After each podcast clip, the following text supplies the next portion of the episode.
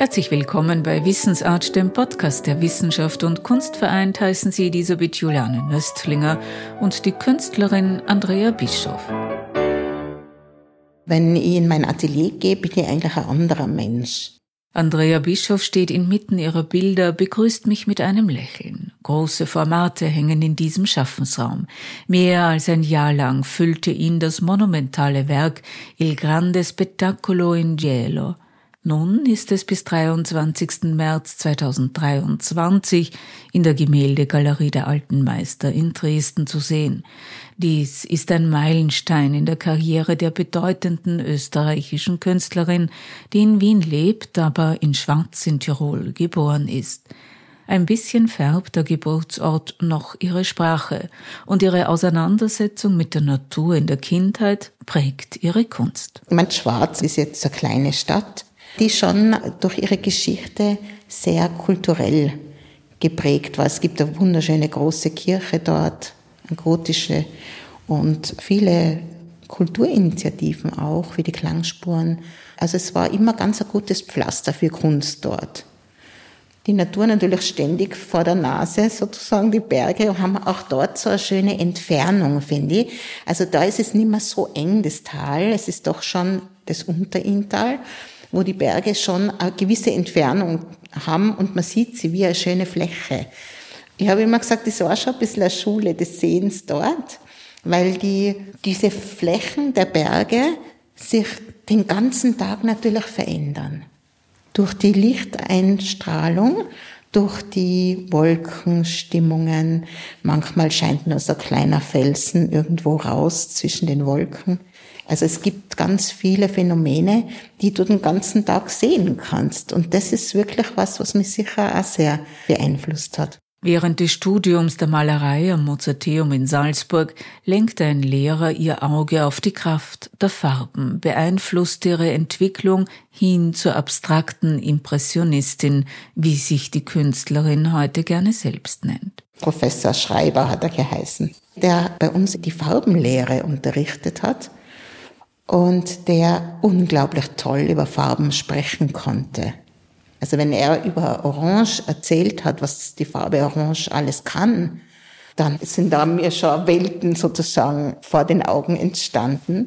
Also der war sehr, sehr toll. Aber auch das Elternhaus darf als Inspirationsquelle für die Hinwendung zur Kunst nicht vergessen werden. Also beide Großväter waren eigentlich in künstlerischen Berufen mein Tiroler Großvater, den ich zwar nicht mehr kennengelernt habe, der war Holzschnitzer und hat auch diese Schnitzschule in Elbigenalb gegründet.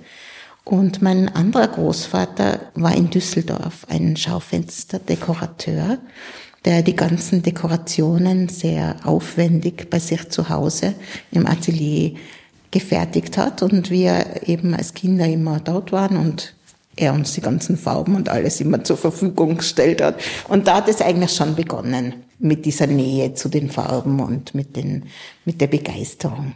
Ein koloristisches Fest für die Augen nennt Stefan Koyer, Direktor der Gemäldegalerie Alte Meister und Skulpturensammlung bis 1800, die Arbeiten von Andrea Bischoff die er sehr schätzt. Die Zusammenarbeit mit Stefan Koyer, der jetzt oben eben die Gemäldegalerie Alte Meister leitet, hat schon gegeben, wie er im Belvedere war. Da haben wir uns kennengelernt und er hat eben meine Arbeiten mit Monet in Zusammenhang gebracht und wir haben da irgendwie sehr spannende Diskussionen. Das war eine sehr tolle Begegnung mit ihm und er eben meine Bilder sehr schätzt und gemeint hat, er würde sehr gern eines meiner Bilder in das Museum nach oben mit hineinnehmen, weil ich eben auch so diesen ganz starken Bezug jetzt zu den venezianischen Malern aufgebaut habe in den letzten fünf Jahren. Und er auch in seiner Sammlung da oben wunderbare Veronese-Zyklen hat.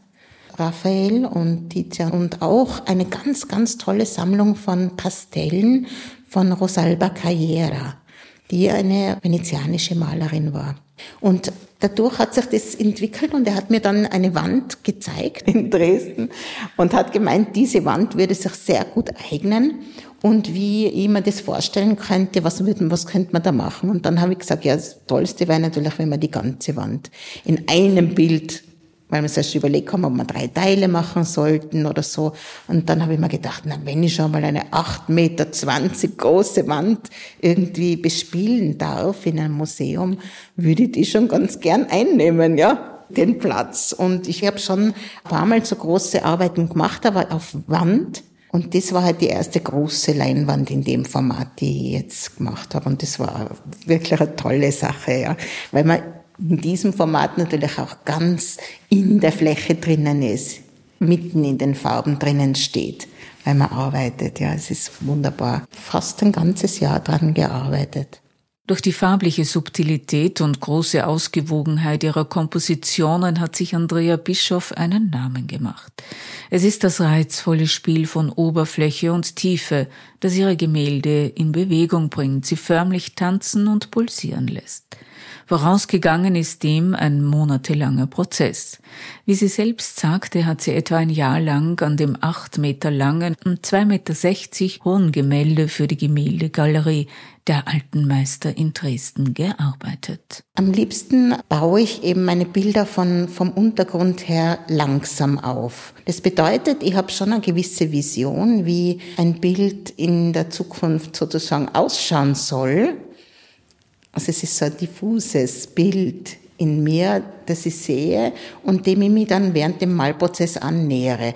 Das bedeutet aber auch, dass ich im Untergrund schon Farben anlege, wo ich genau weiß, die brauche ich, damit die Farben, die drüber liegend sind, in eine bestimmte Schattierung gelangen. Also es ist ja so, dass jede Farbe gerade bei der Ölfarbe klingt der Untergrund mit. Es ist nicht egal, welche Untermalung eine Farbe hat. Wenn man jetzt bei einem Rot ein Orange drunter malt, wird es ganz eine andere Strahlkraft kriegen, als wenn man jetzt einen dunklen Ton hat.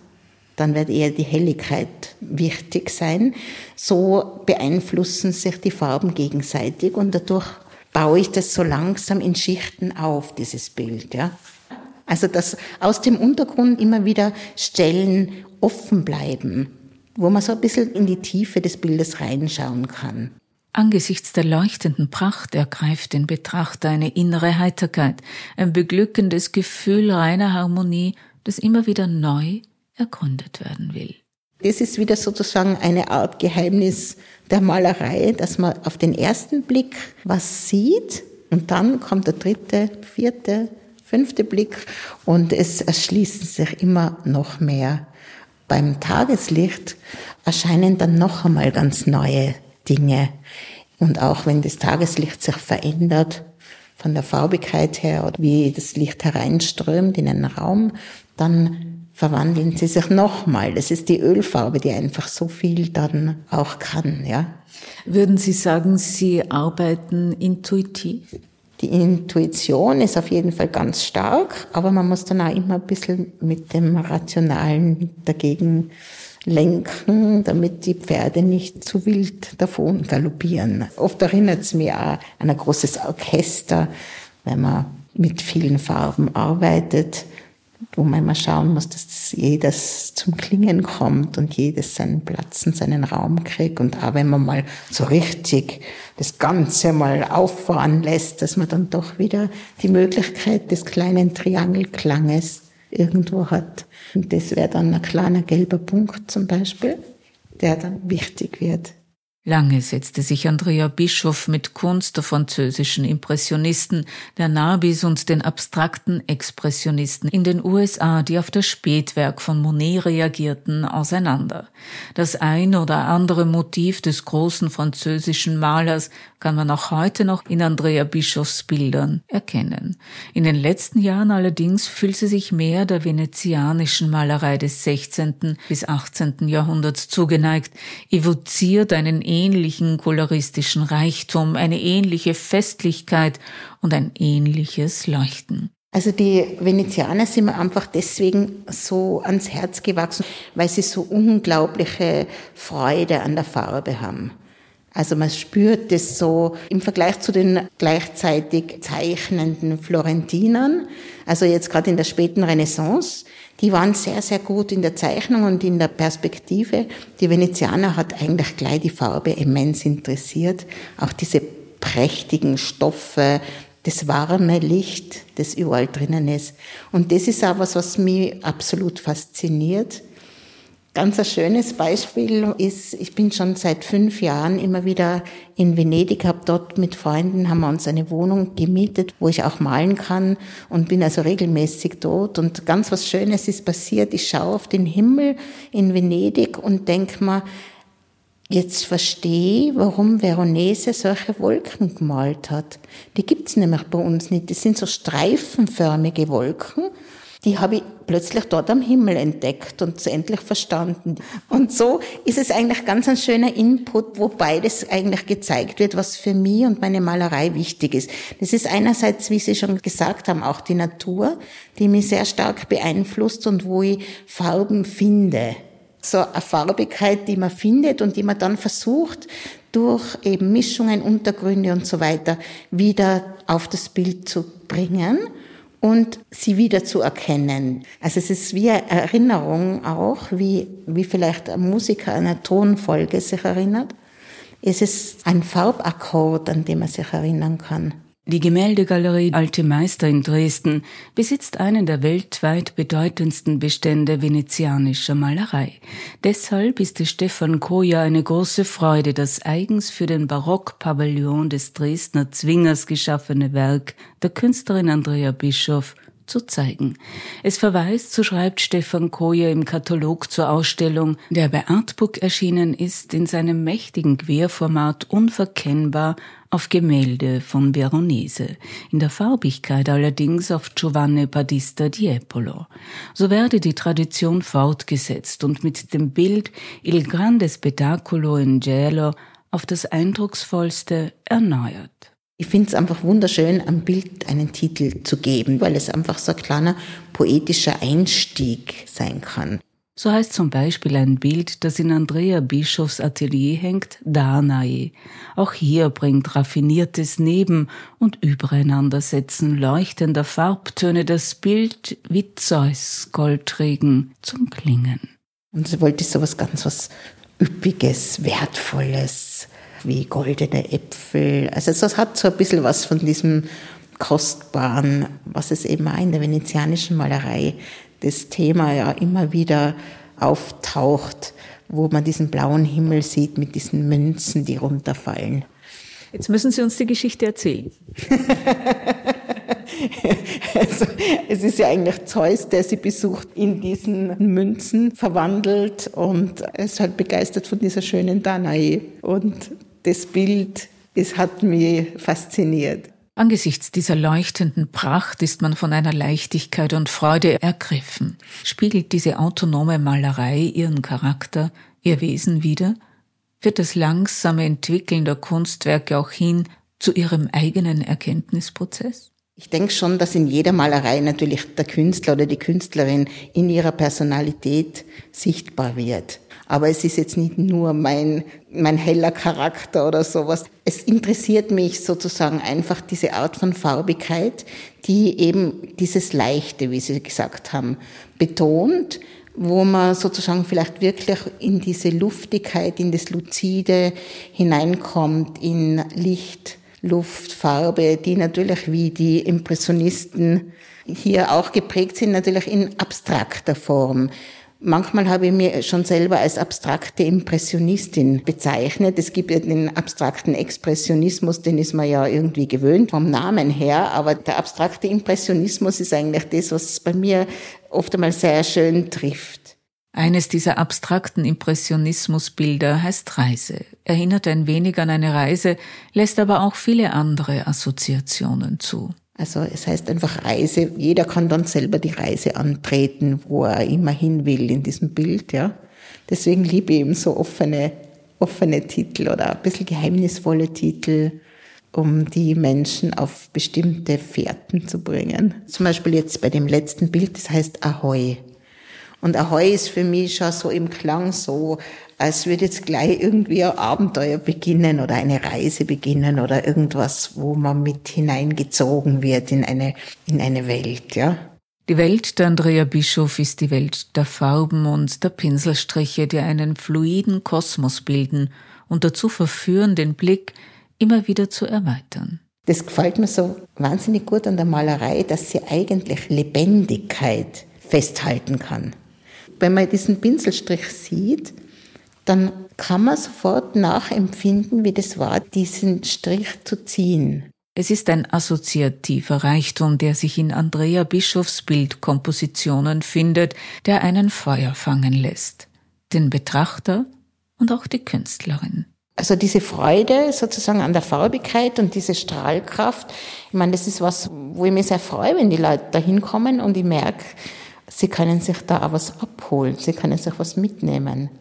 Es ist wirklich so, dass jedes Bild eben wieder ein nächstes herausfordert und dadurch bleiben sie schon in der Farbigkeit sehr ähnlich. Es gibt dann schon immer wieder Varianten, ja, aber zum Beispiel die Erdfarben, die machen mir immer gleich alles viel zu schwer.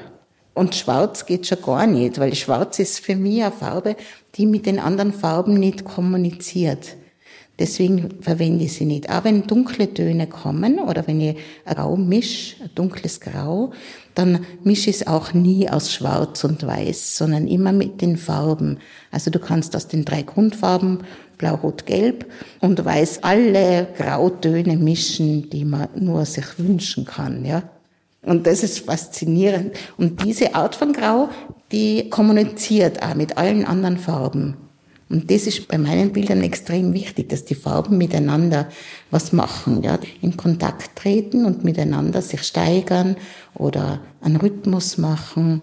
Ich glaube, es sind viele Stimmungen, die dann drinnen sind. Nachdem ich ja sozusagen an so einem größeren Bild doch ungefähr sechs Wochen arbeite, sind viele verschiedene Stimmungen drinnen.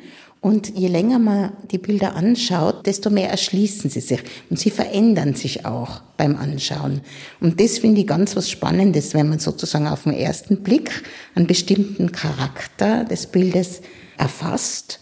Aber je länger man sich damit auseinandersetzt, desto mehr Geheimnisse tauchen eigentlich auf, die oft sehr bewusst auch während dem Malen ein bisschen versteckt dass sie nicht auf den ersten Blick sichtbar werden, sondern erst, wenn man das Bild ein bisschen besser kennt. Ja? Also ich liebe dieses zinnobrige Rot, das mehr zum Orange hingeht, als das zu dunkle, das sehr schwer und auch oft ein bisschen bedrohlich wird. Das Zinnoberrot hat ist so eine unglaublich festliche Farbe auch. Ja? Und in Kombination mit diesem hellen Blau bekommt sie so ein schönes, warmes Feuer. Und die Bilder heißen Feuer fangen. Also es ist sozusagen auch dieses Warme, dieses, diese Lebensenergie, auch in diesen roten Bildern drinnen. Und was mich bei der Malerei sehr fasziniert ist, dass sie wirklich Energie festhalten kann. Also man kann mit Malerei richtig Lebensenergie speichern, indem man malt. Also ich gebe viel Energie in die Bilder hinein, aber ich bekomme auch während dem Malen schon die Energie zurück. Sehr schöner Prozess. Und ich male ja oft das, was ich gern sehen will. Sie haben sich mit 20 für die Malerei entschieden, haben viele Ausstellungen bestückt, sind in Sammlungen vertreten. Wenn Sie nun Ihre frühen Bilder betrachten, erkennen Sie dann einen großen Unterschied zu jenen, die Sie jetzt malen? Bei mir ist es so, dass eigentlich nicht so starke Brüche entstehen. Ich bin eine sehr langsame und stetige Malerin und man sieht die Veränderungen eigentlich über die Jahre hinweg dann. Aber es gibt nicht so was wie richtigen Bruch in meinem Werk. Also man wird sie alle noch irgendwie, denke ich, zusammen erkennen und es ist einfach wie eine ganz langsame Entwicklung von einem Bild zum anderen, aber kein Bruch. Die früheren Arbeiten waren ruhiger. Sie waren vom, im Prinzip her schon auch so aufgebaut in verschiedenen Schichten, aber die Oberfläche war einfach stiller wie viele Schichten haben Sie mitunter übereinander gelegt? Es sind sicher teilweise bis zu 20 Schichten, ja. Und die Ölfarbe ist eben so toll.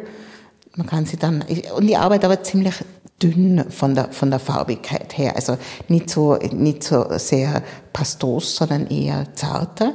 Dadurch trocknen sie eigentlich eh sehr schnell und dann kann man wieder drüber arbeiten. Teilweise sieht man sogar noch die grundierte Leinwand. Mhm. Gibt es Tage, wo Sie nicht arbeiten? Kaum. Also eigentlich gehört es wirklich zu meinem Leben dazu. Und ich merke auch oft, wenn ich auf Reisen bin oder irgendwo halt dann wirklich nicht gut malen kann, dass mir das wirklich fehlt.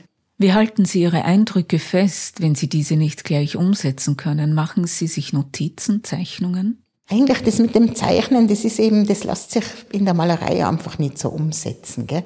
Meine Malerei, die kann ich nicht irgendwie anders machen, als sie zu malen. Aber ich schreibe mir oft Notizen zu Farben auf, dass ich es nicht vergiss. Also ein paar Stichworte. Ja, aber so Arbeitsbücher, wo ich dann eben so Notizen mache oder auch, ich schaue mir sehr, sehr gerne alte Kunst an. Sie mich sehr, sehr inspiriert und diesen ganzen wie soll ich denn sagen, man gibt diese Energie, aber man muss ja irgendwie das auch wieder auffüllen. Die ganze Kreativität gibt man weg und dann braucht man wieder irgendwo was, wo man, wo man sein Reservoir wieder auffüllen kann. Und das ist bei mir wirklich einerseits die Natur in ihren ganzen Farben und in ihren Schattierungen, aber auch eben die Kunst. Und wenn ich alte Kunst anschaue, sehe eigentlich in jedem Bild, auch wenn es ein gegenständliches Bild ist, als erstes die Farbkomposition. Entstehen nach Reisen auch Zyklen? Die sind alle sozusagen ganz eine eigene Bildwelt. Es gelingt mir eigentlich nie, eine ganze Serie zu malen, sondern jedes Bild wird sehr individuell. Sie sind zwar ähnlich, aber sie sind sehr starke Einzelbilder.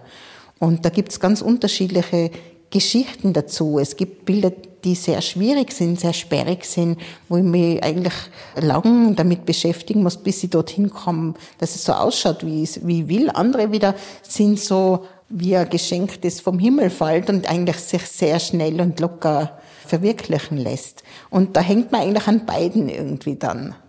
Also man hängt aus verschiedenen Gründen an den Bildern, wenn sie dann fertig sind. Und ja, also es gibt eigentlich keine Lieblingsbilder überhaupt, wie ich jetzt eine junge Frau war, eine junge Malerin, da habe ich mir wirklich am Anfang sehr schwer getan, die Bilder loszulassen, weil man natürlich dann auch noch nicht so viel gemacht hat. Also wenn, wenn du ein bisschen ein Werk dann schon hast, das dir den Rücken stärkt und du weißt dann auch, wie schön das ist, wenn man irgendwo hinkommt und das sieht man dann ein Bild, das man vor zehn Jahren gemalt hat, ja. Und es schaut immer noch so aus wie vor zehn Jahren. Man selber ist zehn Jahre älter geworden. Das ist wirklich ein ganz eigenes, tolles Erlebnis.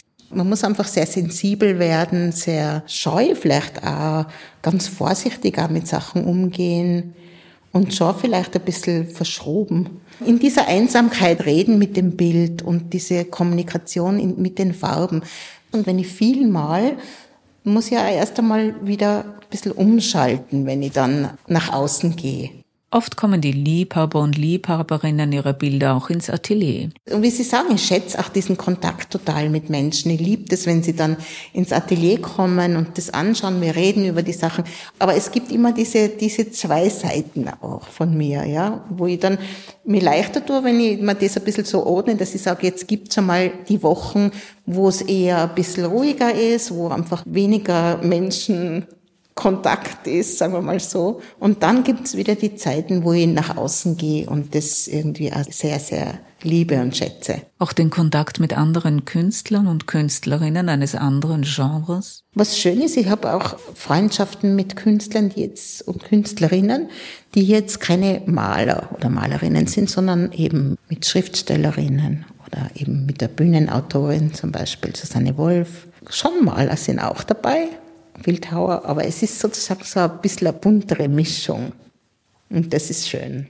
Andrea Bischoff, die abstrakte Impressionistin, anlässlich der Präsentation ihres monumentalen Werkes Il grande spedaculo in gelo in der Gemäldegalerie der Alten Meister in Dresden. Ich kann mir nicht vorstellen, dass sie irgendwann mal aufhören können zu malen, ja, weil es jedes Bild, das ich mache, evoziert schon wieder die nächsten 20, wo ich mir denke, ah ja, das könnt ihr jetzt ein bisschen anders machen und da ein bisschen so und die Farbe doch stärker werden lassen oder in einer anderen Verteilung. Also es ist ein Thema, diese abstrakte Malerei, die mich sehr, sehr fesselt. Auf bald, sagt Elisabeth Juliane Nöstlinger.